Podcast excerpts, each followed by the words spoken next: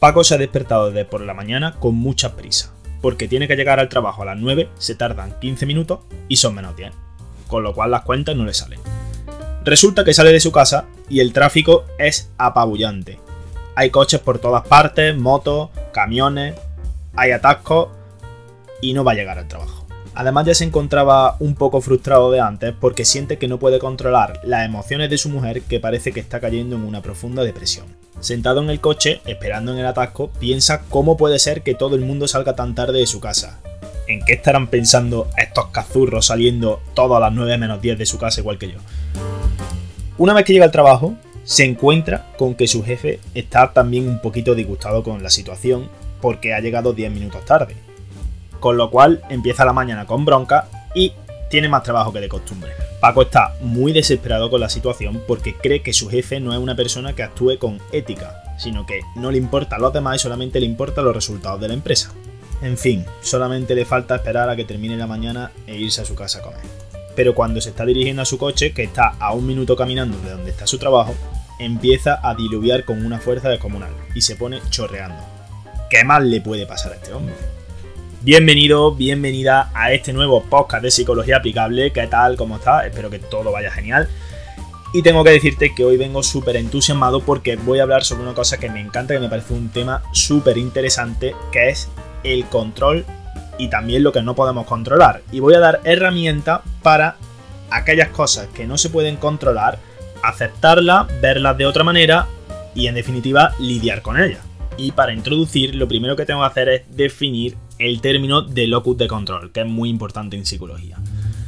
El locus de control hace referencia al grado en que las personas sienten que tienen control de lo que sucede en sus vidas, desde un evento rutinario hasta una situación de peligro. Pero más importante que esto son los dos tipos de locus de control que tenemos. Tenemos el locus de control interno, que es aquel que encontramos en personas que creen que todo lo que sucede es consecuencia de lo que ellos han hecho previamente. Es decir, perciben el, evento reforzador contingente a su propia conducta. Una persona con locus de control interno puede atribuir su felicidad o su tristeza a sí mismo. Y si quiere ser feliz, puede trabajar en ello, porque tiene una percepción de que puede influir en su entorno y en sí mismo. Y por otro lado, el locus de control externo sucede cuando el individuo percibe que un evento externo ha ocurrido de manera independiente a su comportamiento. Y a esto no le voy a dar muchas más vueltas porque, como ya sabrás, porque eres fiel oyente de este podcast, en el episodio de hoy hablé sobre la indefensión aprendida, que es prácticamente lo que acabo de definir. Pues bien, las personas que tienen un locus de control interno son propensos a tomar más responsabilidad por las acciones, son menos influenciables por los demás, suelen rendir más cuando pueden trabajar a su ritmo, tienen un sentimiento mucho mayor de autoeficacia, así como una autoestima mucho mejor, más sana y una autoconfianza mayor, y suelen ser más felices e independientes de las opiniones ajenas, así como también tienen más éxito en el ámbito laboral y en aquellas metas que se proponen en su vida y los que tienen locus de control externo, por lo general, suele ser justo lo contrario. Atribuyen a la suerte, al destino, a las cartas, al horóscopo, a las circunstancias externas, todos los éxitos que puedan tener. No creen que puedan cambiar las situaciones adversas, la indefensión aprendida, y son más propensos a sentir infelicidad y a abandonar antes de llegar a sus metas. Por tanto, si ahora te hago la pregunta de qué locus de control es el más idóneo, creo que tendrás clara la respuesta. Muchísimo, muchísimo mejor, sin duda, aquí no hay debate, es tener un locus interno de control. Lo que pasa es que yo soy un poquito cabezón y me gusta sacarle un pero a todo. El locus interno de control es importante, pero debemos tener claro que es imposible que una persona controle absolutamente todo lo que le sucede en la vida. Si no, piensa en el ejemplo de Paco del que te hablaba al principio del episodio. Y aquí está el punto clave del que voy a hablar hoy. Cuando nos pasa algo malo, es normal que siempre reaccionemos justo en ese momento. Es decir, te pasa algo chungo y directamente ¡pum! reaccionas sin pensar, como por instinto. Esto sucede porque al fin y al cabo somos seres que reciben estímulos y proporcionan una respuesta al medio que en muchas ocasiones es observable, en la mayoría, y en otras no, como puede ser un pensamiento o una emoción que se esconde de una manera muy cuidadosa. porque sabemos que esto es muy complicado de hacer. Normalmente las emociones y los pensamientos se reflejan en nuestra cara y comunicamos más con eso que con las propias palabras. De esto ya hablaremos más adelante. Sin embargo, reaccionar así no tiene por qué ser necesariamente algo malo. A veces incluso es adaptativo. Si vas de camino a tu casa y de repente empieza a diluviar, es normal, es una reacción normal que te enfade y que te frustre. ¿Qué sucede? Que cuando esta frustración y este enfado se prolongan demasiado en el tiempo, ya empieza a salirse y a alejarse de lo que sería la normalidad. Imaginemos has puesto chorreando porque ha llovido mucho, pero que a los 5 días todavía pensar en eso te genera malestar.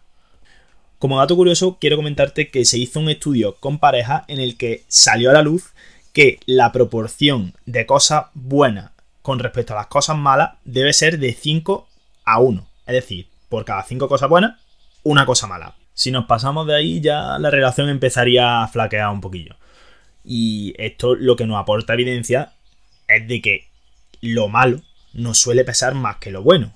Que esto ya muchos de nosotros lo sabemos. Y es que lo malo te va a pasar a ti, me va a pasar a mí y le va a pasar a toda la humanidad por el resto de su vida. Va a pasar cosas buenas y cosas malas.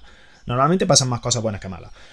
Pero el objetivo de este episodio es tomar conciencia y poder aprender a no magnificar esos problemas y a relativizarlo un poquito.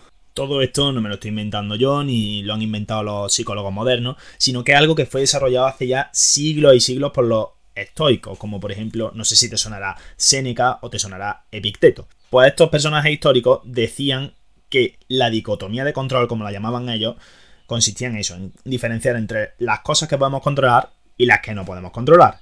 Porque también llegaron a la conclusión de que gestionar la ira, que es la principal consecuencia de sentir esa impotencia, es súper importante para no caer en la infelicidad. Porque esta ira es la emoción más destructiva cuando es prolongada en el tiempo. Y cuando hay una sensación de frustración constante porque no podemos controlar nada de lo que nos sucede, es muy importante intervenir con terapias como por ejemplo la de aceptación y compromiso, cuyo objetivo principal va a ser eliminar esa rigidez psicológica y centrarse más y apoyarse en los valores de esa persona, con los cuales se va a comprometer. Y ahora va a empezar la parte más práctica de este episodio, y es que lo primero que tenemos que preguntarnos es si podemos influir sobre aquello que nos sucede. ¿Puedes o no puedes? ¿Sí o no? Si es que sí, en cuanto se te pase un poco el malestar repentino ese que es natural que nos aparezca como reacción, ponte mano a la obra o apúntalo en tu agenda para hacerlo en cuanto puedas. Soluciona eso que te provoca malestar y fuera, a otra cosa. Y si la respuesta es que no, lo mejor que puedes hacer es aceptarlo. Aceptar que hay cosas que no se pueden controlar, como por ejemplo el comportamiento o la forma de ser de otras personas, el tiempo que hace en Córdoba, que hace 50 grados en verano, hay que ver calor, que los políticos hagan X o hagan Y, porque es que además aquí entra en juego otro factor psicológico, que es un sesgo. Y es que todos creemos que somos objetivos, o casi todos. Debido principalmente al sesgo egocéntrico que nos hace pensar que somos la caña. No creemos que la realidad esté filtrada por nuestros ojos, sino que lo vemos todo tal cual es, de forma objetiva.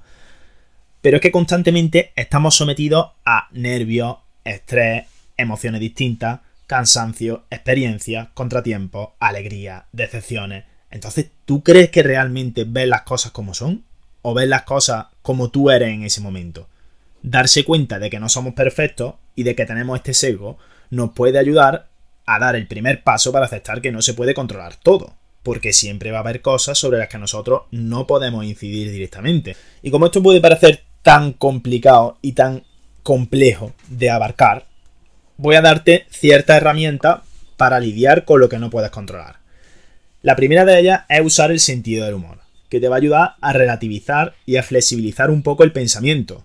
La flexibilidad psicológica es una de las características de las personas más felices y que más objetivos consiguen en su vida. Está relacionado con adaptar el pensamiento, adaptarse a las situaciones, estar dispuestos a cambiar nuestro punto de vista, a cambiar de opinión, a aceptar las opiniones de los demás como válidas.